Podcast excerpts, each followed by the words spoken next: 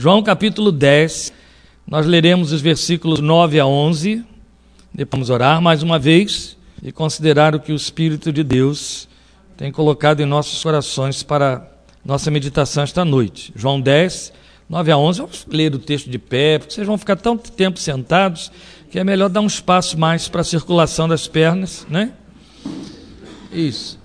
João 10, 9 a 11. Eu sou a porta. Quem entra por mim será salvo. Entrará e sairá e encontrará pastagem. O ladrão vem apenas para roubar, matar e destruir. Eu vim para que tenham vida e a tenham plenamente. Eu sou o bom pastor. O bom pastor dá a sua vida pelas ovelhas. Vamos orar. Meu Pai, nós nos debruçamos sobre este texto clássico da tua palavra, promessa metafórica do Senhor Jesus, mas promessa de Jesus para nós, oferta, melhor dizendo, de Jesus para a nossa fé, na qual nós cremos, mas que também precisamos entender para que nos apropriemos dela com propriedade, com verdade, com pertinência, pertinência profética, com validade, para que não façamos das tuas promessas ó Deus, confeitos de fé, adereços de fé, como quem pendura um crucifixo em seu pescoço. Nós queremos fazer da tua palavra o esteio da nossa confissão, a verdade da nossa experiência espiritual contigo. E rogamos que nos alcances através desta palavra esta noite, que o Senhor não permita que haja qualquer tipo de filtro ou bloqueio para aquilo que queres comunicar ao nosso coração e que a tua misericórdia encontre espaço em nossos corações para fluir livre e fazer esta palavra calcar no fundo de nossas entranhas e marcar a tua vontade de tal maneira que ela se torne inesquecível, que ela não seja apenas um toque de uma noite, não seja apenas um momento de descoberta de alguma coisa diferente que podemos estar ouvindo, mas uma palavra profética que nos marque e que receba de nós a resposta que ela pretende receber, para que não sejamos ouvintes esquecediços, como a tua palavra exorta que não sejamos, mas que sejamos aqueles crentes que obedecem o que ouvem com teu tremor, através do que nos ensinas por amor de teu nome. Queremos viver a realidade desta palavra para que as promessas aconteçam segundo a necessidade do nosso coração, segundo a vontade do teu coração para a nossa vida. Em nome de teu santo filho, Jesus, oramos e esperamos na tua graça. Amém. Os irmãos podem sentar. Hoje João 10, 10. É 10, eu li de 9 a 1. Eu acho que, da mesma maneira, é difícil encontrar um crente que não conheça o texto de Salmo 23, 1, Filipenses 4, 13 é difícil encontrar um crente que não conheça o texto de João 10, 10. O que não significa que quem sabe Salmo 23, por mais crente que seja, entenda o que está ali. O que não significa que quem repete, escreve nos caminhões, na porta da entrada da sua casa, além do Salmo 23, 1, Filipenses 4, 13, entenda o que está escrito ali. E isso não, não quer dizer, e eu tenho certeza disso que eu vou dizer, que quem lê e decora João 10, 10 entenda o que Jesus disse aqui. Não estou também com isso pretendendo dizer que depois desta pregação você saberá tudo, mas estou querendo dizer que pelo menos erros que convenientes que damos aos textos simpáticos, eu espero corrigir hoje aqui em nome de Jesus. Amém? Porque quando você vai para Salmo 23:1, você o decora e escreve, porque ele tinha muito simpático, o Senhor é o meu pastor, nada me faltará. E é evidente que é apenas a sua carne que está repetindo o texto por conta da cobiça que o nada me faltará desperta. Mas o primeiro enunciado diz, isso é pouca gente quer, né? O Senhor é o meu pastor. É de que vamos falar hoje. Da mesma maneira, Filipenses 4,13. Quem não quer pôr na porta da casa, até para o diabo ler, que tem gente que pensa que se escrever lá, o diabo ler não entra. Né? Tudo posso naquele que me fortalece. Né? Que coisa bonita de ler, de dizer, de ouvir e de querer que aconteça, vale o contexto. Quando Paulo diz tudo posso naquele que me fortalece, escreve no versículo 13, ele manda que, ele espera, ele pretendeu, foi assim que ele fez, que você leia antes os versículos 10, o 11, o 12, não é? Ele só pode dizer tudo posso naquele que me fortalece, depois de dizer aprendi a viver contente e a adaptar-me a toda a situação. Sei ter em abundância e sei passar fome. Agora dizer, tudo posso naquele que me fortalece. Viva Filipenses 4, 10, 4, 11 primeiro, 4, 12. Viva isso primeiro, especialmente 4, 11. Aí você vai ficar livre e com autoridade para dizer que Filipenses 4, 13 se cumpre na sua vida e é verdade na sua vida. Isso vale para Salmo 23, 1.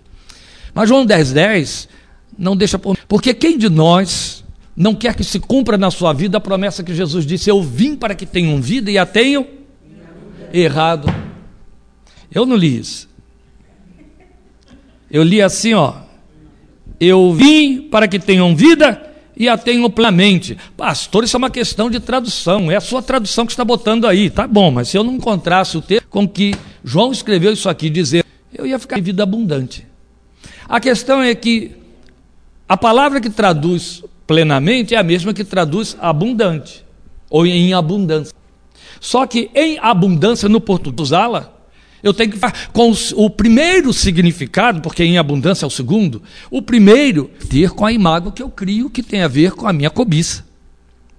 Porque abundância, aquilo que é muito, aquilo que é quantitativo, e plenamente, o pleno, não tem compromisso com quantidade, mas com qualidade. Então, quando Jesus diz: Eu vim para que tenham vida, e a tenham em plenitude. Eu vim para que tenham vida e a tenham plenamente. Ele está falando de vida que tenha qualidade. Porque se o Senhor Jesus estivesse prometendo quantidade, primeiro que ele estaria se condenando, condenando toda a sua revelação. Mas ele precisa que haja qualidade na sua vida para que a sua plenitude até tenha resquícios de abundância. Por isso é que um dia ele se comprometeu dizendo assim: Foste fiel no pouco, servo bom e fiel. No muito te colocarei. É evidente que a gente acha que haverá o muito e em cima do muito eu vou dar glória a Deus, e acha que haverá o muito quando ele vai dizer, eu jamais te darei o muito, porque você não está sabendo ser fiel no pouco, não é? Eu não vou chegar nunca a Filipenses 4,13 sem passar primeiro por Filipenses 4,11. Aprendi a adaptar-me a toda e qualquer situação, tanto sei ter em abundância quanto ter escassez. Tanto sei estar bem suprido quanto passar fome. Sei, aprendi a viver contente em toda e qualquer situação. Esse é o problema da igreja evangélica dos dias de hoje. É como se prega o evangelho dos textos simpáticos. Acredita-se então num outro evangelho. O evangelho de Jesus é muito comprometedor. Se ele prometeu vida plena, o que ele dá é vida plena. Mas, por favor, escreva aí nas suas versões, versão corrigida, versão atualizada ou outro tipo de versão, em cima da palavra abundante, escreva plena, com caneta, para nunca mais você repetir: eu vim para que tenham vida com abundância, ou vida abundante. Porque no português isso só representa quantidade, e é isso que a carne que superlota nossos templos evangélicos nos dias de hoje quer. Entende? E aí, quando faz uma contabilidade é, exacerbada, diz: Estou abençoado por Deus.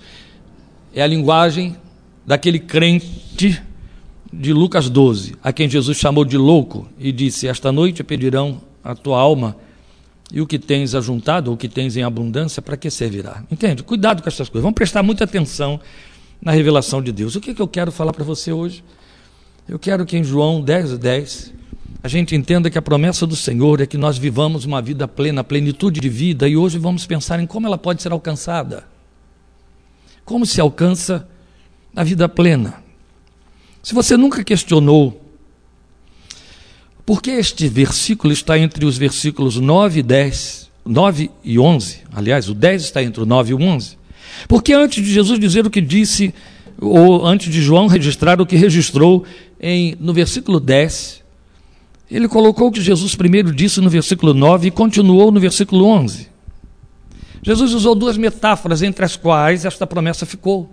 A primeira metáfora foi eu sou a porta, e a segunda metáfora foi eu sou o bom pastor. Entre eu sou a porta e eu sou o bom pastor, ele disse: Eu vim, em contraposição ao ladrão que veio para matar, roubar e destruir, eu vim para que vocês tenham vida e a tenham plenamente.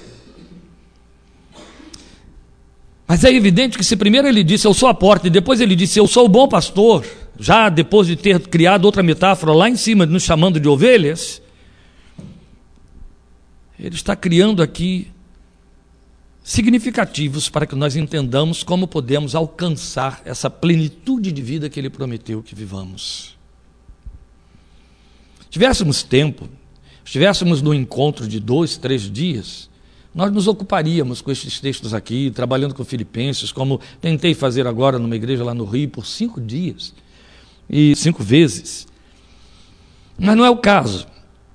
Então, como não é o caso, nós temos que nos contentar com um sumário aqui do que podemos aprender em cima desses textos. Mas eu queria dizer a você uma coisa muito importante antes da gente continuar. Como já deixamos claro que a promessa de João 10,10 10 não fala de quantidade e fala de qualidade, eu quero ir para Filipenses, não mais aqueles versículos 11 a 13, mas para mostrar a você a radiografia da vida plena que Jesus prometeu João 10, 10, e que Paulo diz à igreja de Filipos que todos os crentes podem viver, ou qual é, como ela se manifesta, como ela ocorre.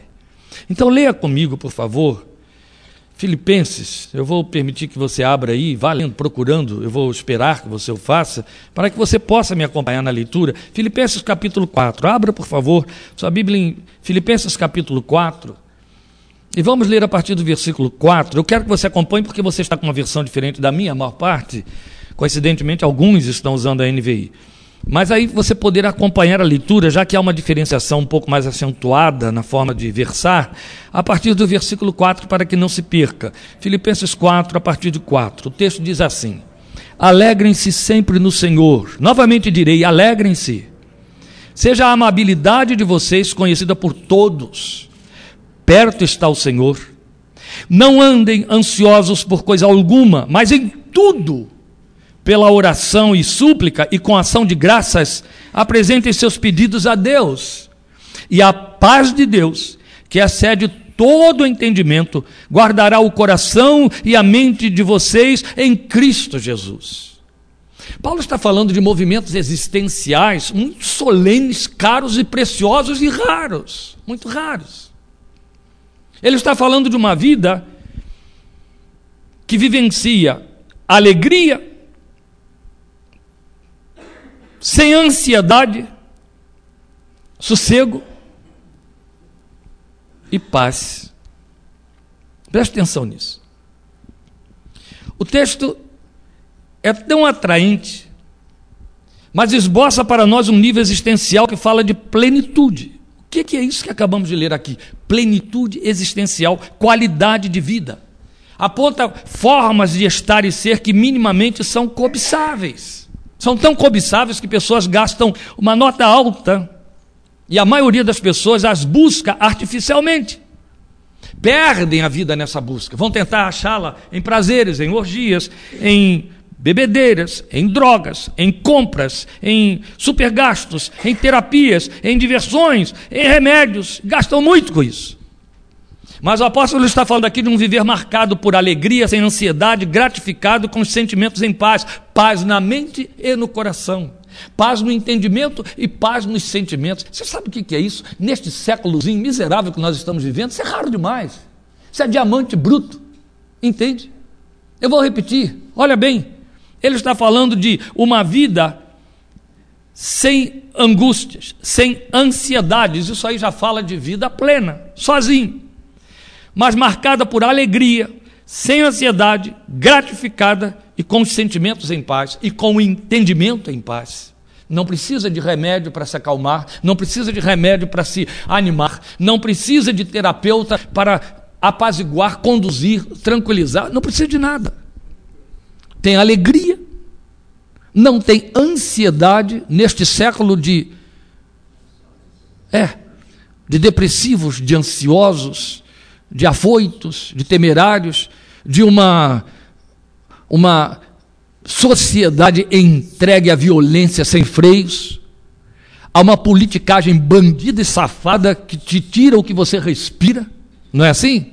Você compra água mineral para saciar a sua sede, já pagou o governo, só pela água que compra, né? É melhor nem tirar a água da torneira, que cada coisa que você, até a água que você tira da torneira, você já pagou um governo bandido. Como não viver ansioso no meio desse contexto? Neste Brasil de estatísticas funestas. Mas Jesus está falando de uma vida que ele veio dar que se traduz em sem ansiedade. Seu filho sai pela porta para ir trabalhar, ou para ir estudar, ou para sair com os amigos, e você sossega. Não porque você é irresponsável, mas porque sabe que ele vai voltar, sai porque sabe que ele vai voltar e vai voltar sadio. Porque está sob a proteção do Senhor, ele é convertido, é temente a Deus. Seu coração está descansado porque você sabe que o Senhor te protege, te guarda, não é assim? O Senhor guardará a tua entrada e a tua saída, o Salmo 121, o Salmo 128. Você crê em tudo isso. O coração se cega. Alguém se desorganiza ao seu lado, dentro de casa, ou do seu ambiente de trabalho, ou mais notícias chegam, ou ameaças, ou canetadas políticas que tiram o seu patrimônio, e você continua sossegado e sem ansiedade. Isso existe aonde? Bem, isso existe em alguns lugares muito especiais, chamados espaços psiquiátricos, ou a custa de, né? É, ou a custa de comprimidinhos de tarja preta, de altas doses, venlafaxina de 150, é, e outras coisas mais poderosas. Jesus está prometendo que você pode viver tudo isso sem precisar que alguém faça a sua cabeça, sem precisar que você tenha que aviar receitas na farmácia. Paulo chega num contexto de aflição e de pressão sobre um povo perseguido e diz: alegrem-se sempre do Senhor, alegrem-se. E que a amabilidade de vocês, quer dizer, essa forma de ser amáveis, agradáveis e sorridentes. Estamos falando de São Paulo? É Filipe, né? É. Alegrem-se. Que todos conheçam quanto vocês são amáveis. Não andem ansiosos por coisa alguma, não precisam ficar ansiosos por coisa alguma. Vocês podem orar, suplicar e dar graças em tudo. Porque apresentam seus pedidos a Deus e essa paz de Deus, que excede todo entendimento, guarda a mente e o coração de vocês em todo o tempo. Vida com qualidade, vida plena. Eu volto a dizer: dá-se a vida por isso. E Jesus disse que é tudo quanto Ele nos garante viver nele. Por isso é muito interessante nesse texto de Filipenses, e olha que nós não estamos pregando em Filipenses, eu li João, é para lá que iremos. Nesse texto de Filipenses, Paulo usa duas, faz duas colocações aqui muito interessantes. No versículo 5 ele diz assim: Perto está o Senhor. E no finalzinho do versículo 7, ele vai dizer: Todas estas coisas vão acontecer, a paz de Deus guardará o seu entendimento o seu coração em Cristo Jesus. Você está entre essas duas máximas, perto está o Senhor e em Cristo Jesus, onde todas estas coisas podem acontecer. Então é plena, porque não transita em função de circunstâncias, não é um estado de espírito, é uma contingência existencial espiritual. Você está debaixo dessa contingência, perto está o Senhor e você está vivendo nele, em Cristo. Ele é o único lugar em Cristo, você pode viver vida de plenitude, não importa quais as circunstâncias. Num tempo em que a igreja cantava coisas que a gente podia de fato cantar sem medo de errar na Bíblia, não é? Era há 40 anos atrás. Luiz de Carvalho compôs, aquele Luiz de Carvalho evangélico, certo? Que hoje está com 80 e poucos anos. Ele compôs uma canção muito bela, onde ele dizia: Onde Cristo está, ali é céu para mim. É em terra ou mar, ou onde for, com Cristo está, é céu para mim. É céu fluir perdão aqui. Porque, na verdade, é na pessoa de Jesus, e é de se esperar que os cristãos estejam na pessoa de Jesus, e é debaixo desta consciência intensa de que o Senhor está perto, e ao perto da luz da profecia messiânica de Isaías, ele é o Emanuel, o Deus junto, o Deus conosco. É esta consciência desta proximidade e companheirismo que traz descanso para o coração. Porque ela não faz leituras circunstanciais. É interessante que a gente ouve tudo isso em função do Messias, promessas do Messias, feitas pelo Messias. E um homem que viveu quinhentos e poucos anos antes do Messias, mais do que isso, já vivia isso. Abacuque Abacuque, quando diz, ainda que a figueira não floresça, o produto da terra minta, as ovelhas não, não, no curral não deem crias, ele não estava falando de hipóteses. Ele estava falando de uma realidade já vivenciada ali, já acontecendo diante dos seus olhos. Ele não estava dizendo, ainda que a terra trema, ele está dizendo, a terra está tremendo, e por conta disso, ainda que estas coisas aconteçam, o Senhor é a minha fortaleza. Todavia eu, porque ele sabe que o Senhor é a sua fortaleza, eles vão andar sobre as minhas alturas. As circunstâncias todas ditam tudo que está ao contrário, é o Salmo 46. Mas eu estou junto àquele que está junto de mim. Perto está o Senhor. Então é exatamente a continuação do Salmo 23. O que, que o, o salmista diz? Ainda que eu ande por um vale da, do, pelo vale da sombra e da morte, não temerei mal nenhum, tu estás comigo. De vez em quando a gente esbarra com esses cristãos que vivenciam esta promessa nas circunstâncias mais adversas, e aí a gente sabe que eles são ovelhas mesmo. E faz algum tempo, bom tempo, me enviaram uma missionária que esteve trabalhando, brasileira, esteve trabalhando um bom tempo em Timor-Leste, e foi vitimada, ela e seus companheiros de missões, pela revolução que aconteceu em Timor-Leste. Houve mortes na missão, e a missão brasileira os tirou de lá e mandou que fossem para um outro país asiático onde ficassem abrigados. Então eles foram fugidos. A missão os chamava para o Brasil, eles todos lutaram dizendo: não, a revolução vai acabar e poderemos voltar, continuar o nosso trabalho lá. Eles tinham construído coisas dentro daquele país, em termos do seu trabalho, da sua missão, não queriam largar aquilo para a guerra política que tinha lá dentro. Então eles acreditavam, vai haver uma paz, a paz vai ser instalada e poderemos voltar e dar sequência ao nosso trabalho. E a missão brasileira dizia, voltem, voltem, que já tinham perdido missionários, que tinham sido assassinados. Ela era uma moça solteira que estava lá há anos, fazendo esse trabalho, há alguns anos, e aconteceu que então a missão insistiu que eles saíssem, tiveram que sair, ficassem, já que não queriam voltar para o Brasil, ficassem lá naquele país da Ásia. E ela veio me procurar porque ela estava abalada pela morte do seu companheiro, que foi degolado do lado dela. Ele dirigia a Kombi da missão e os manifestantes cercaram a Kombi, cortaram o pescoço dele com um facão na frente dela, e isso abalou muito. E ela queria que eu ajudasse ele, tinha sido namorado dela, ela estava sofrendo muito. Mas aconteceu que aquela moça saiu com aquele grupo de missionários para o Mali acho que foi o Mali, não me lembro mais com certeza. E ao chegar lá, eles ficaram num hotel, bem no centro da cidade, que tinha como atrativo turístico a, a sua plataforma lá de, de, de, de observação, que era uma, uma sacada, onde todos à noite ficavam assistindo o espetáculo do vulcão que jogava seus foguinhos para cima anos a fio, e aquilo era muito bonito durante a noite, os turistas iam para lá para ficar vendo isso. Eles chegaram na véspera. Aquela noite assistiram os foguinhos que estavam um pouco mais altos. E no dia seguinte o vulcão entrou em erupção. Ao mesmo tempo que o vulcão entrou em erupção e foi de noite, não foi no dia seguinte, no dia seguinte, mas à noite, ao mesmo tempo que entrou em erupção, houve um terremoto. E porque houve um terremoto, Além de que todas as luzes desapareceram, as, a, a, o, o local estremeceu, tudo veio abaixo. E aí o que acontecia? Isso tinha sido pouco tempo depois da história do tsunami, lembram?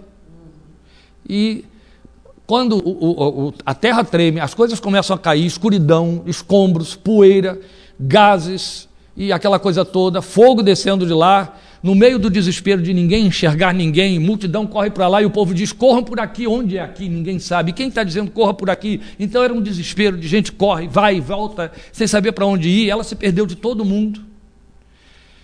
E de repente alguém grita no meio do, do povo lá: suba o monte. Como subiu o monte? O monte está pegando fogo, porque está vindo tsunami do outro lado. As notícias, na verdade, no meio do desespero, acabavam se tornando falsas, mas não por má intenção, era desespero que produzia isso. Então, no momento, ela descobriu que ela não tinha mais para onde ir. Primeiro, ninguém sabia quem ela era, ela não sabia quem eram os outros, ela estava perdida no meio de todos, o hotel desapareceu, ela sabia dos escombros que estavam à sua volta, a escuridão, o desespero, os gritos, e ela sentou-se numa pedra e ficou sentada ali e disse: Deus, eu não tenho mais o que fazer, eu não sei para onde eu vou, não há ninguém que saiba que eu estou aqui nem que estou viva, e não sei se meus companheiros estão vivos, eu não sei se essas pessoas que estão vivas podem me reconhecer. E eu não sei onde é lá e onde é cá. Eu não sei onde é norte e onde é sul. Eu não sei para onde eu vou.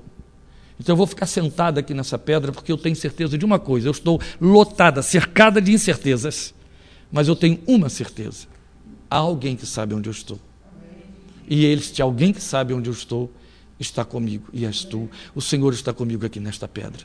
E eu vou ficar aqui na tua presença até que o Senhor resolva para onde eu deva ir.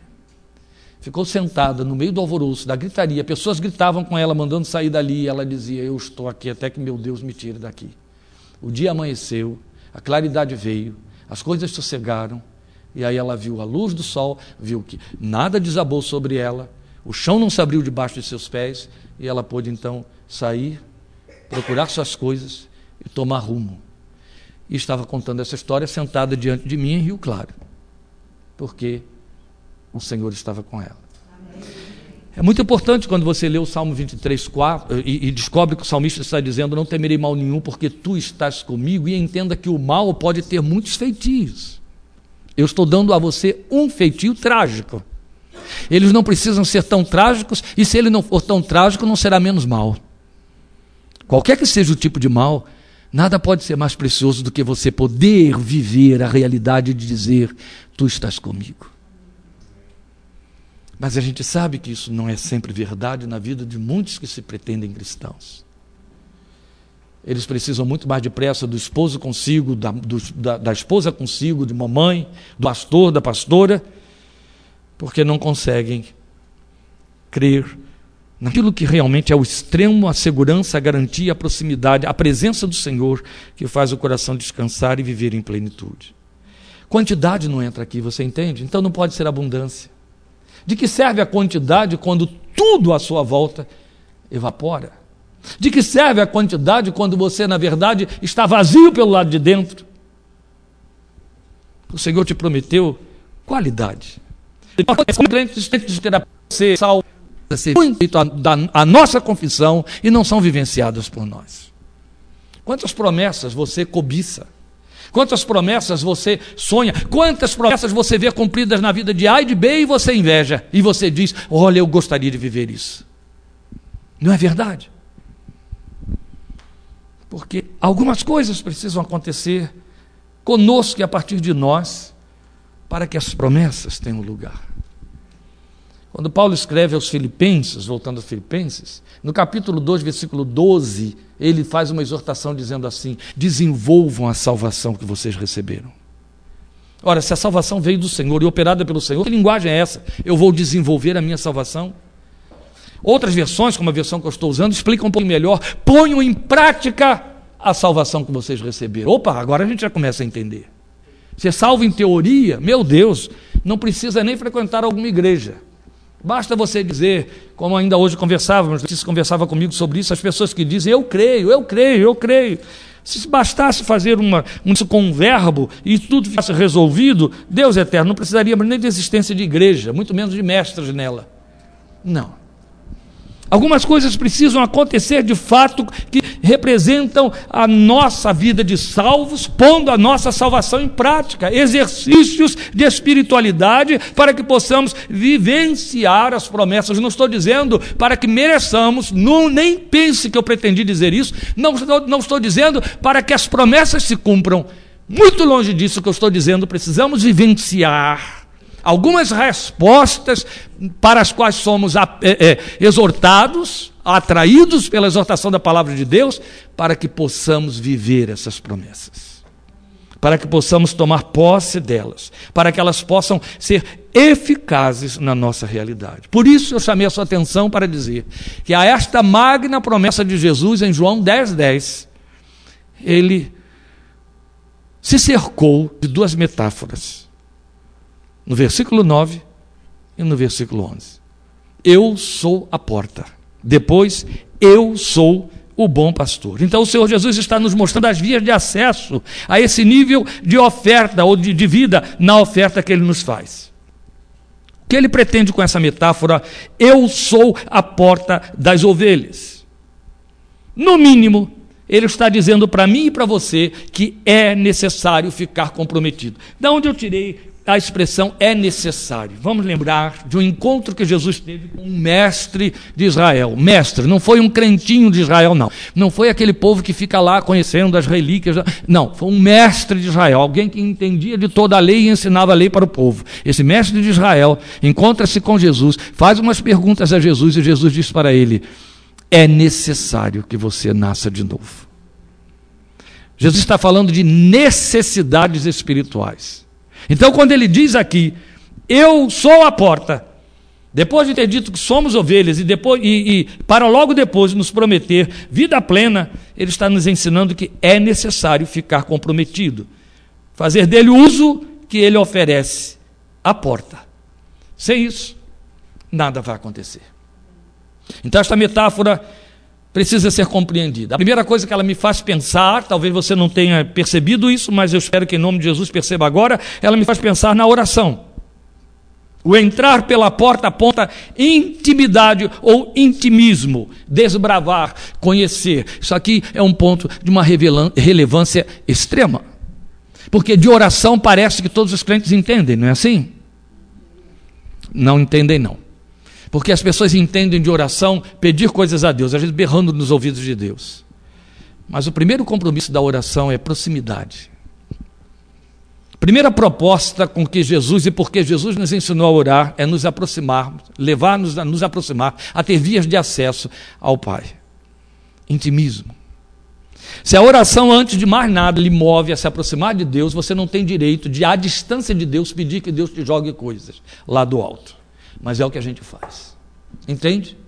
Isso é deplorável. Ele simplesmente está nos dizendo: olha só, eu sou a porta. E aí ele diz: se alguém entrar por mim, não é assim? Eu sou a porta. Então é importante que você preste atenção ao fato de que ele, ao dizer que é a porta, ele lhe convida a entrar. Entrar pela porta aponta intimidade. Vocês sabiam que quando os propagadores batem na sua porta e pretendem entrar. Isso faz parte do ritual deles. Quando você os convida a entrar, eles dizem: Eu entrei aqui porque o Senhor me chamou, me convidou. Eu entrei aqui porque a senhora me permitiu entrar. Eles vão usar isso logo depois, entende? Quando você se incomodar e quiser que aquilo se encerre, ele vai dizer: você deixa qualquer um entrar pela sua porta? Algum desconhecido, você abre a porta para um desconhecido na sua casa, qualquer que seja o apelativo que ele esteja fazendo, do lado de fora dela? Não, não, não. Muito menos esse Brasilzinho aqui de São Paulo, não é verdade? Não. Não fazemos isso, não. Pelo contrário. Você quer mais depressa estar dentro de um condomínio, dentro de um edifício, se possível, ter um porteiro na sua porta e outro lá embaixo da portaria do condomínio. Eu, às vezes, acho muito engraçado. No outro dia eu fui com Lília a um a uma igreja, aquela igreja lá onde vocês nos deixaram, lembra? E aí fomos almoçar na casa de uma família que nos hospedou. Eu achei interessante que, depois disso, já passei por essa experiência outras vezes, mas foi a primeira vez que eu entrei num condomínio onde você passa por um portão, ele se fecha, aí o outro aqui, na, você fica entre este e aquele ali, aí esse abre, fecha, aí tem um outro mais lá na frente. Passei por quatro portões para conseguir entrar no pátio do condomínio, para depois, então, entrar lá no edifício da mulher. Isso tudo para falar de quanto nos salvaguardamos do estranho. No entanto, abre a porta. Mas só abrimos a porta para aquele que não é estranho. Quando eu dou acesso, eu estou convidando alguém a participar da minha idade. Porque falando casa, quem adentra a sua casa entrou no seu lar. Entende? São coisas bem diferentes, mas o seu lar habita na sua casa. Então, quando você dá acesso a alguém à sua casa, você dá acesso ao seu lar, logo você deu acesso à sua intimidade. A, pessoa, a primeira coisa que a pessoa percebe é o cheiro que ali existe. Eu sou muito sistemático com a questão cheiro. Muito. Às vezes sou mal educado, entro numa casa e digo, ai, que cheirinho bom. O que quer dizer que se eu não digo é porque eu não gostei do cheiro, né? Pelo menos é o que as pessoas pretendem. Mas se o cheiro é bom, eu elogio no ato. Lília sabe quanto eu sou chato. Às vezes eu faço uma piadinha, algo cheira mal no reino da Dinamarca. Mas a primeira coisa que a pessoa percebe quando entra na sua casa é o cheiro da casa. Depois os sons da casa. Depois, e disso eu sou mestre, as cores da casa. A Silvana já pagou um preço muito caro das cores da casa dela, às vezes várias, que eu já entrei na casa dela, que às vezes eu olho as cores e cobiço as cores. Lídia disse que eu faço uma coisa muito feia, eu olho algo muito bonito, fico elogiando, aí a pessoa acaba me dando aquilo que eu elogiei muitas vezes. Não é essa a intenção. Entendeu? Claro que não é essa a intenção. Também nunca devolvi o que a pessoa me deu. Mas se é bonito, eu admiro. Se a pessoa entende que eu estou cobiçando em mim, cada pessoa não é meu, não é? Mas isso significa que eu adentrei a intimidade, que a porta foi aberta. Ó, duas vezes nesses 29 anos que eu, 20 anos que eu venho aqui, 19. Nesses 19 anos que eu venho aqui, duas vezes Silvana me deu entrada ao Santo dos Santos. Quantos de vocês já conseguiram ir mais do que duas vezes lá? Acho que ninguém aqui sabe nem de que, que eu estou falando. Não é? Eu já fui duas vezes em 19 anos. Acredita? É, claro, eu já fui uma vez para atender pessoas. Ela permitiu que fosse no Santo dos Santos. Mas ali eu não fui para ver nada. Eu fui para atender, nem vi nada. Mas duas vezes ela acendeu a luz, deixou entrar, foi embora e eu fiquei sozinho lá, no Santo dos Santos. É aquela sala que fica naquela parede ali. Gente, ó, eu entrei no Santo dos Santos. É a ultra intimidade da casa. Fui lá. Jesus está te oferecendo isso. Ele está dizendo: Eu sou a porta. Entra na minha intimidade. Eu estou abrindo espaço para você entrar. Não há coisa mais cruel para a fé não há coisa mais trágica para um coração crente do que ler o que o Filho de Deus diz a respeito de uma igreja inteira. Ele se ofereceu como porta. Estou à porta e bato. Eu te chamei para dentro de mim e você me deixou fora de você. E eu estou batendo querendo entrar. Isso é cruel, não é? Jesus disse isso para a igreja de Laodiceia. Foi uma comunidade inteira, gente. Não vou cansar vocês que eu preguei isso aqui há pouco tempo, a igreja de Laodiceia. Mas eu quero lembrar a você que Jesus está dizendo assim: olha, eu sou a porta. E aí está o primeiro movimento que você faz em direção a viver uma vida em plenitude. Saber ver nele a porta pela qual se pode entrar. Mas não pense só em porta como convite e intimismo. Pense na porta como troca de ambiente e de mudança. Está entendendo? Porque se eu entro pela porta, eu mudo de ambiente, eu adentro. A porta não é rua. A porta é para entrar, então a porta é para sair da rua, do espaço externo. Está certo? Eu mudo de ambiente. Há uma mudança. Então isso não fala de visitação, mas fala de passar e seguir em frente, é o que ele diz aqui. Então não é portal, não é porteira é uma porta que dá acesso ao outro ambiente. E é onde perdem-se muitos.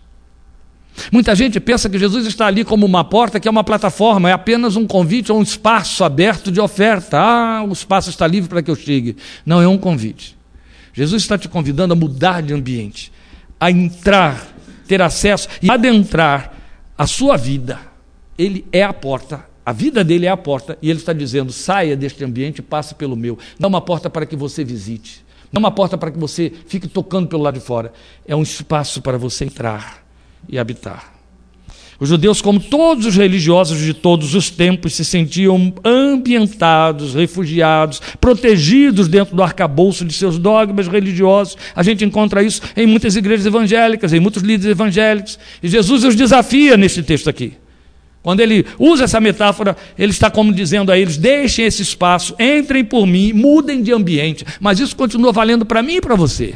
Por menos religiosos que nos entendamos, o que ele está dizendo é: quem entra por mim muda de ambiente. Há uma mudança que tem de acontecer. E eu costumo desafiar os crentes por isso. Eu continuo sendo crente lá da velha guarda, que entende que o compromisso com o evangelho provoca mudanças e mudanças radicais.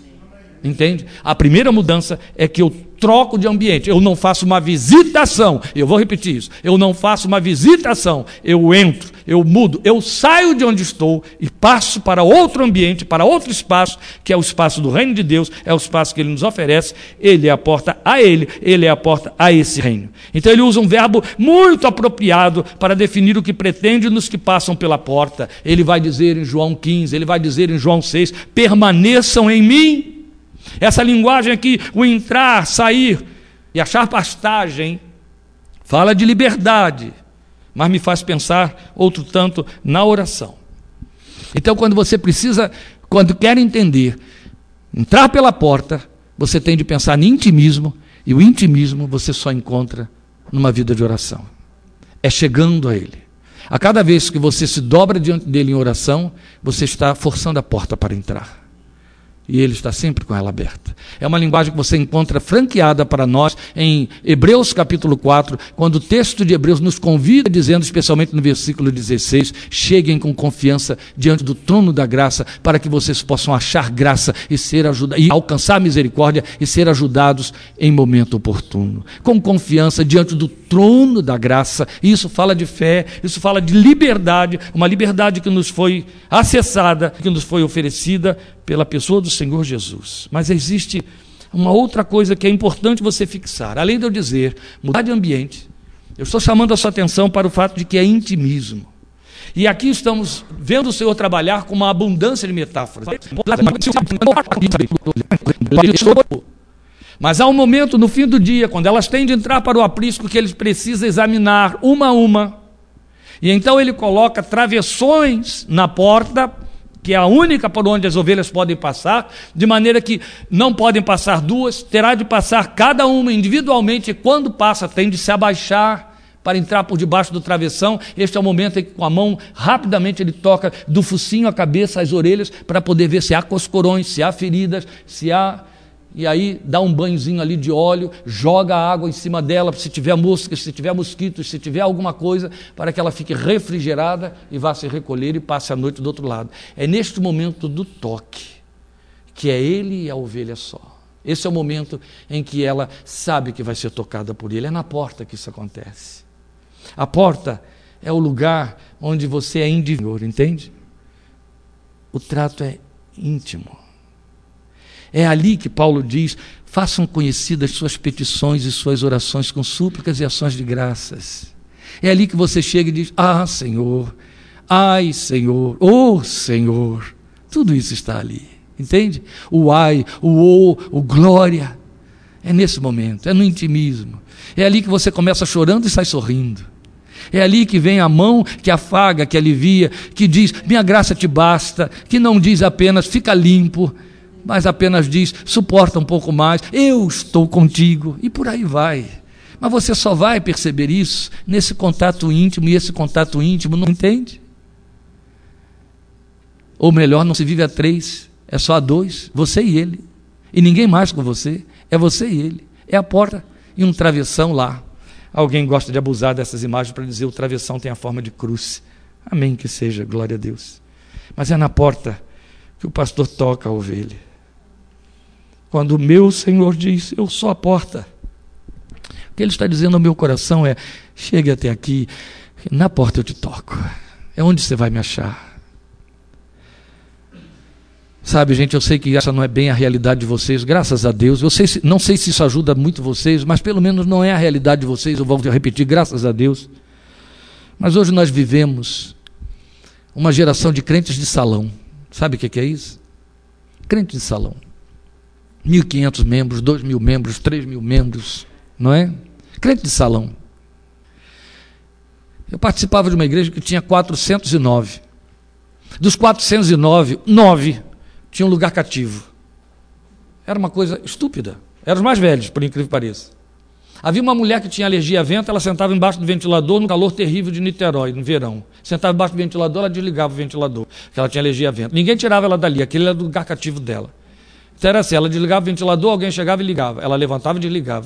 Isso acontecia a noite inteira. Crente de salão. Eles têm um lugarzinho cativo. Às vezes a família inteira sentava naquela fileira de bancos assim, né?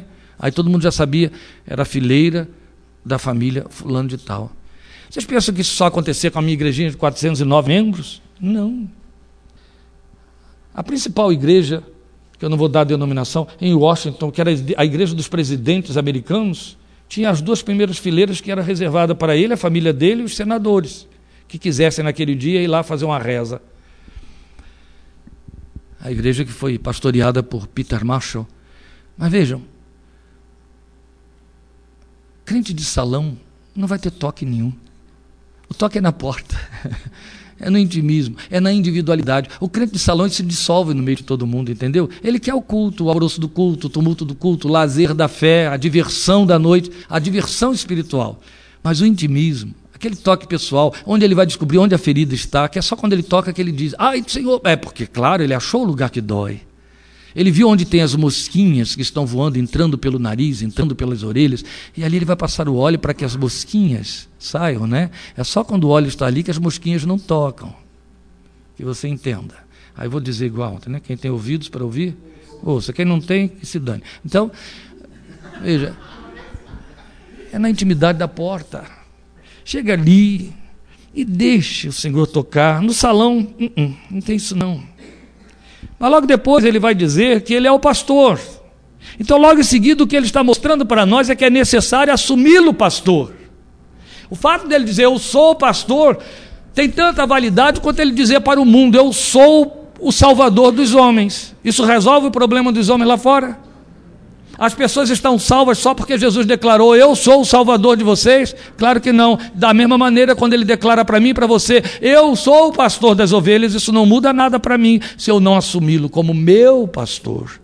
Se o homem pela fé não assumi-lo como seu Salvador, continuará perdido nos seus pecados. Se o crente não assumi-lo como seu pastor, ele vai ter um pastor de si mesmo que não é o Senhor Jesus. Então é necessário assumir a Cristo Jesus como pastor se você quer andar na direção da vida plena prometida por ele em João 10, 10. Mas a esta expressão pastor, o significado, o destrinchamento do significado da oferta pastor, da metáfora pastor no ministério de Jesus, tem outros títulos que a Bíblia dá para nós. Um deles você não associa com a ideia de pastor, mas vai aprender a associar agora. Hebreus diz que ele é autor. Lembram disso? Autor da fé. O mesmo texto de Hebreus, que ele é o autor da fé, Hebreus 12, vai dizer para mim para você que ele é consumador da fé. E aqui estamos falando de qualificativos desse pastor. Em que condições, ou como ele manifesta seu pastoreio. Ele é autor e consumador. E é evidente que, inevitavelmente, como pastor, ele é guia. É a tradução que Hebreus capítulo 13 dá para a expressão pastor. Entende? Guia. Jesus é guia, guia espiritual. Jesus é guia da ovelha. E porque ele é guia, ele é pastor. Então ele é autor, guia e consumador. São outros títulos dele que o distinguem no seu pastoreio. E esses títulos nos lembram Romanos 11, 36. É onde eu espero que o seu, seu entendimento cresça um pouco mais. Romanos 11, 36 é uma expressão de adoração de Paulo, uma doxologia, onde ele diz: Porque dele, por meio dele e para ele são todas as coisas. O que que esta colocação aponta para mim e para você? Dele, por meio dele e para ele. Princípio, meio e isso, princípio, meio e fim. Jesus é exatamente isso. Princípio, meio e fim. Autor, guia, consumador. Amém? Vai decorar agora? Princípio, meio e fim. Princípio é o que? Autor. Meio é o que? Guia. E fim é o que? Consumador. Amém? Nós precisamos pô-lo nesse lugar. Nós precisamos ter esta visão dessa para que estas coisas nos levem onde devemos chegar. Quando nós o assumimos pastor, é inevitável que o deixemos ser o autor. Este é um dos maiores desafios à fé, o coração crente em todas as épocas, muito especialmente nesta época de tanta frieza nos corações dos homens. Isso está diretamente ligado a um dos seus títulos de excelência que você encontra em Apocalipse: o primeiro. Eu sou o primeiro e o último. Ele assume que ele é o primeiro. Título de excelência, autor, o primeiro. Como eu posso entender isso para a minha espiritualidade? Então, aqui de novo, nós podemos vê-lo como a porta, o ponto de início. Por que eu preciso ver Jesus como autor? Meus irmãos, há coisas que nós precisamos corrigir na nossa confissão com extrema urgência. Corrigir e abandonar. Depois de corrigido, abandonar o que foi corrigido. Na vida do crente, o crente que confia no Senhor, o crente que o serve, o crente que depende dele, não há lugar para outro. Entende? Se Jesus não for o seu pastor, outro vai assumir esse lugar. Agora, se Jesus é o seu pastor, ele é o autor. E quando ele é o autor, ele é o autor nos termos de em, que a Bíblia aponta para nós em Hebreus, quando, em Romanos 8, perdão, quando declara para nós que todas as coisas cooperam para o bem daqueles que amam a Deus e que são chamados segundo o seu decreto. Aí está um dos tremendos desafios da Bíblia. Mas se você não consegue crer em Romanos 8, que declara para mim, 8, 26, que todas as coisas cooperam para o bem dos que amam a Deus, você não poderá viver e cumprir a exortação apostólica de 1 Tessalonicenses 5,18, quando diz: em tudo dai graças. Se eu não posso crer que todas as coisas cooperam para o meu bem, eu não vou dar graças em todas as coisas, e então eu vou deixar de obedecer. E por que que eu posso crer, ou devo crer, que todas as coisas cooperam para o meu bem? E por isso, em tudo eu posso dar graças, porque Jesus é o autor de todas as coisas que ocorrem na minha vida. Não há vez para o diabo, entendeu? Não há vez para olho gordo, não há vez para a feitiçaria da mãe menininha do Gantoá. Não há vez para nada destas coisas. Não há vez. Mas eu quero que você, nem para o acaso, nem para destino, nem para o zodíaco, nem porque você haja isso uma vez por todas na sua vida, porque nós criamos uma geração de crentes que adoram o diabo, sabiam, na igreja? Todo dia o diabo é que está fazendo a festa, tem que ser repreendido, o encosto tem que ser tirado, e tem que amarrar, e tem que desarrar. E o diabo foi para o cenário, o diabo faz às vezes, o diabo as pessoas já se levantavam quase que em posição de sentido, ficavam de pé. Aí ele orava assim: Senhor Jesus, eu repreendo o demônio que está agindo na cabeça desses irmãos. Eu quero dizer a você, Satanás, que você vai ficar lá fora. Você está proibido de agir aqui dentro. Isso era repetitivo. Um dia eu cheguei para ele e falei: Fulano, olha só. Ou você deixa o diabo fora dessa história, ou quem vai ficar fora dela é você. Ou você invoca Jesus, o Espírito de Deus, para estar entre nós, para trabalhar conosco, e o diabo, que eu não quero nada com ele na cabeça dos crentes, nem a lembrança do nome dele, ou quem fica de fora é você. E aí, como ele escorregou mais uma vez, eu deixei ele de fora de molho uns seis meses, sem dirigir culto nenhum. Num instantinho, ele entrou em acordo, não sei com quem, mas deixou o diabo de fora, para poder voltar a dirigir os cultos. Tinha que ser corrigido. Aquilo que acontecia na, na cabeça dele hoje é moda. Entende? Deu errado, não funcionou, frustrou, foi o diabo. Então tem muita gente deixando o diabo ser o gerente da sua confissão, entronizando o diabo nas ações da sua vida. Funcionou bem, glória a Deus. Funcionou mal, sai Satanás. Com isso, a pessoa está simplesmente dizendo: o diabo tem livre acesso. Ele tem a porta da minha vida para entrar e para sair. Ele faz, ele pensa, ele age. Eu me lembro de alguns tontos que chegavam a dizer para alguns crentes: quando você orar, ore em línguas para que o diabo não ouça. O diabo quer saber de ouvir a sua oração. Você está na porta falando com o Senhor, ele quer a distância dali, gente. Que disse? Aí tem que orar em línguas para que o diabo não entenda. Eu já ouvi o diabo orando em línguas. Como é que ele não vai entender? Mas vamos voltar a falar de coisas sérias. Nós estamos considerando aqui é que a palavra de Deus está ensinando para mim e para você que Jesus tem colocado como o autor, o autor das circunstâncias, o autor das decisões, o autor dos programas da sua vida, o autor das, das situações boas, ruins, antipáticas, agradáveis, simpáticas. Só um programa, só um programador, só um gerente, só um que pensa, só um que cria. Sabe por quê? Ele vê lá na frente. Ele conhece o resultado. Ele sabe por onde tem que te levar, ele sabe o que tem que tirar daí de dentro, ele sabe o que tem de corrigir, ele sabe o que tem de esmerilhar. Você não sabe, ele sabe. Então é preciso assumi-lo pastor, é preciso assumi-lo autor, é preciso assumi-lo o primeiro, aquele que toma as decisões, aquele que dirige você. Ai, pastor, mas eu não tenho certeza disso, não importa, enfrenta. A Bíblia diz assim: a paz de Deus seja o árbitro em seus corações. Não tem paz aí, volta. Isso não impede que você primeiro vá. Tem paz, continue, vá em frente. Está em paz, vá em frente. Está em paz, vá em frente. Não precisa estar ouvindo mãe menininha do Gantuá evangélico. Não precisa estar procurando profeta aqui, profeta ali, porque isso dá visibilidade à fé e essa fé será falsa. Cuidado com isso. É o Espírito de Deus no seu coração, é o trato de você com o autor da sua fé, com aquele que é a porta. E lá na porta. Se ele for o autor, ele será o guia, porque ele te guia por onde ele criou, pelo espaço estabeleceu. Glória a Deus. Estou falando isso com autoridade, porque pela misericórdia do Senhor, é esta vida de fé que eu tenho vivido há 47 anos, não me arrependo dela, sou muito feliz com ela e sei que ela funciona. O Senhor faz acontecer. Ele é o guia, é por ele, veio por ele, será por meio dele. Entende? Ele cria, ele te conduz, porque Jesus tem um compromisso só ele não deixa inacabado, ele vai consumar. O que ele começou, ele levará a bom, a bom termo. O que ele iniciou, daquilo que ele iniciou, ele será o consumador. É assim que ele é pastor. E eu preciso vê-lo dessa maneira. Por isso é importante, e foi importante, eu penso, ter pontuado aqui que muita gente dá programa ao diabo na sua vida. Não existe. Ou você não é crente, é só evangélico. Mas se o Espírito de Deus habita em você, se você nasceu de novo, se você passou pela porta, o diabo ficou do lado de fora, e se eu estou mentindo, rasgue um livro inteiro da sua Bíblia chamado Colossenses. E se eu estou mentindo, rasgue um livro inteiro da sua vida chamado 1 de João, capítulo 5. Entende? Tira fora, joga fora, fica com o resto da Bíblia, que é nela que você crê e confia.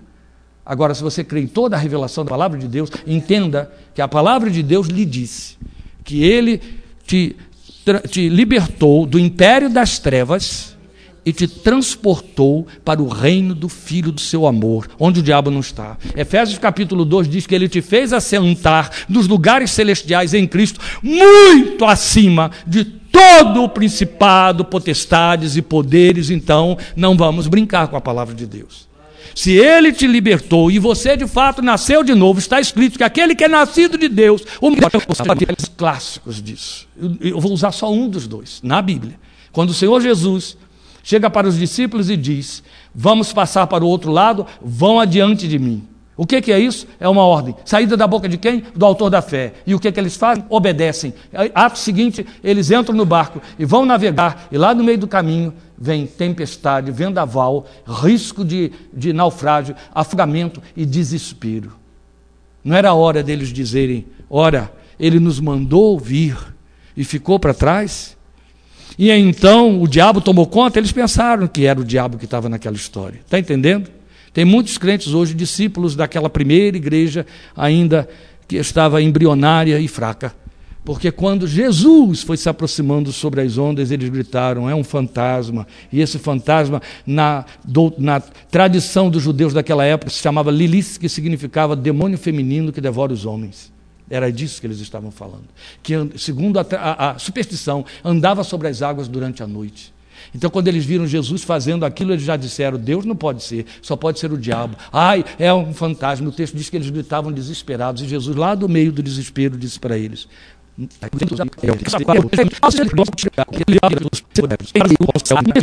as suas ovelhas e as chama pelo nome, versículo 3, e elas ouvem a sua voz e ele as leva para fora. Depois de conduzir todas as suas para fora, vai adiante delas e elas os seguem, porque conhecem a sua voz. Ele está dizendo para mim e para você nessa metáfora que nós precisamos assumir-nos como ovelhas. Da mesma maneira como é necessário assumi-lo como pastor, da mesma maneira como é necessário assumi-lo como porta, é necessário assumir-se como ovelha. E ovelha é uma metáfora que usa da linguagem pastoril para nos comunicar a mesma ideia daquilo que você pode entender como didática do trato do pastor com seu rebanho, para falar do que caracteriza a ovelha, que é dependência, submissão e natureza. Então não é apenas comportamento, dependência, submissão e natureza características próprias da ovelha. Então recebemos como oferta de vida plena feita por Jesus a bênção de sermos transformados em níveis elevados de glória que nos dão títulos louváveis. Você encontra esses títulos que a Bíblia dá como transformação de níveis excelentes de glória. O primeiro deles é filhos. Depois, servos. Depois, irmãos do Senhor. E por fim, em João 15, 15, 15, amigos. São níveis elevados de glória. Ele começa chamando você de filho.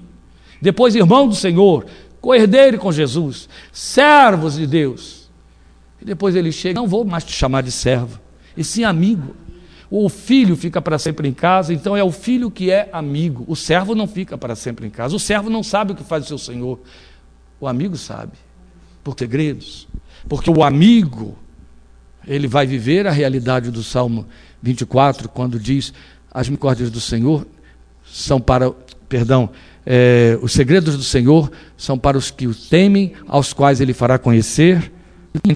É uma característica do coração de Deus, do coração da divindade. Jesus olha uma multidão de gente que nem o seguia e os via como ovelhas que não têm pastor. Ele fala para aquele aprisco que está diante dele e diz: Ainda tenho outras ovelhas que não estão neste aprisco, a mim convém arrebanhá-las também. Ele nunca deixou de te ver como ovelha. Isso não significa que você é ovelha, é preciso se assumir ovelha. É bom, é agradável e rapidamente eu aceito esses, títulos de transformação, filho de Deus. Assim, servo de Deus, amigo de Jesus, irmão do Senhor. E Ele está esperando que você se comporte como ovelha que você se coloque debaixo da visão que ele tem de você como ovelha, porque ele nos vê como ovelhas. E aí eu volto à carga para explorar isso, mas só quero te lembrar rapidamente que quando estamos dizendo que a característica da ovelha é dependência e submissão, Talvez eu quero que deva só lembrar ou informar a outros que não saibam, mas é fato que a ovelha animal é um animalzinho que geneticamente já nasce e, e, e permanece para sempre míope. As ovelhas são naturalmente míopes. Sabiam disso? É isso. Essa é a razão porque elas têm uma dependência intensa. Acontece que as ovelhinhas que não sabem que são míopes usam a sua miopia para ficar na dependência do pastor.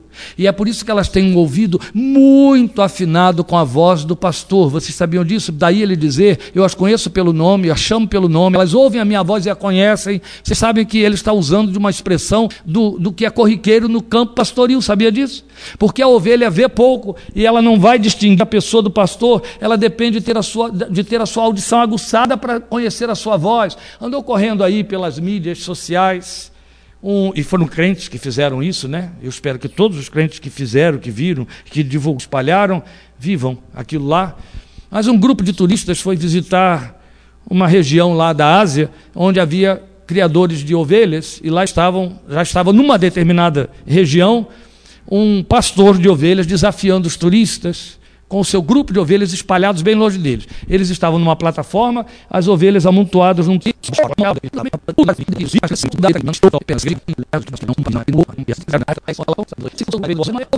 burros na água. Acho que fui na veia, não fui? Você não gostou, né? Hum? Não gostou dos burros na água? Hã? Não foi apropriado? Então, porque se é dependente é ovelha, se não é dependente. Aí ele está dizendo aqui que ele nos vê como ovelhas. A ovelha depende. E porque a ovelha depende, ela se submete. Você já pensou uma ovelha dependente dizer: Não vou para aí, não, senhor? não vai funcionar, não é? Não, não funciona. A gente até conhece a história de uma que disse: Não vou.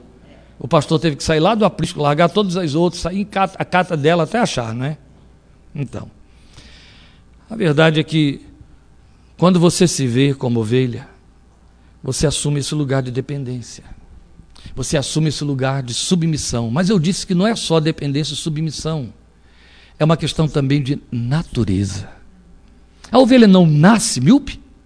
Ela não adquire miopia como eu e você. Não desenvolve miopia como eu e você. Ninguém adquire, desenvolve. Não desenvolve miopia como eu e você. Ela nasce míope. É natural nela. Jesus sabe que ser ovelha é uma questão de natureza. Mas nós sabemos que a natureza que trazemos não é de ovelha, é de bode. Herdamos de quem? Adão, o bode maior. Não é assim? E aí precisamos aprender a ser ovelhas, cordeiro.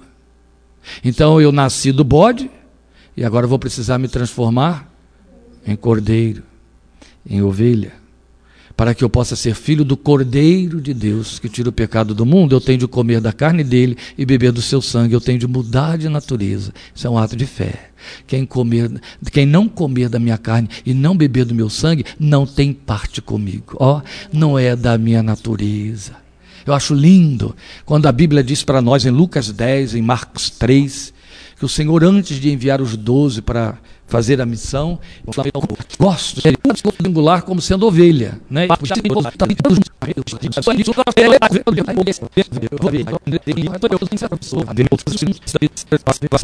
Vamos colocar diante do Senhor essas nossas posturas. Eu queria só te lembrar que o homem, a natureza humana, a sociedade humana, aos olhos de Deus, está dividida em duas naturezas: ou é a ovelha ou é lobo? Filho de Deus. A tua oferta nos atrai e nós cremos nela.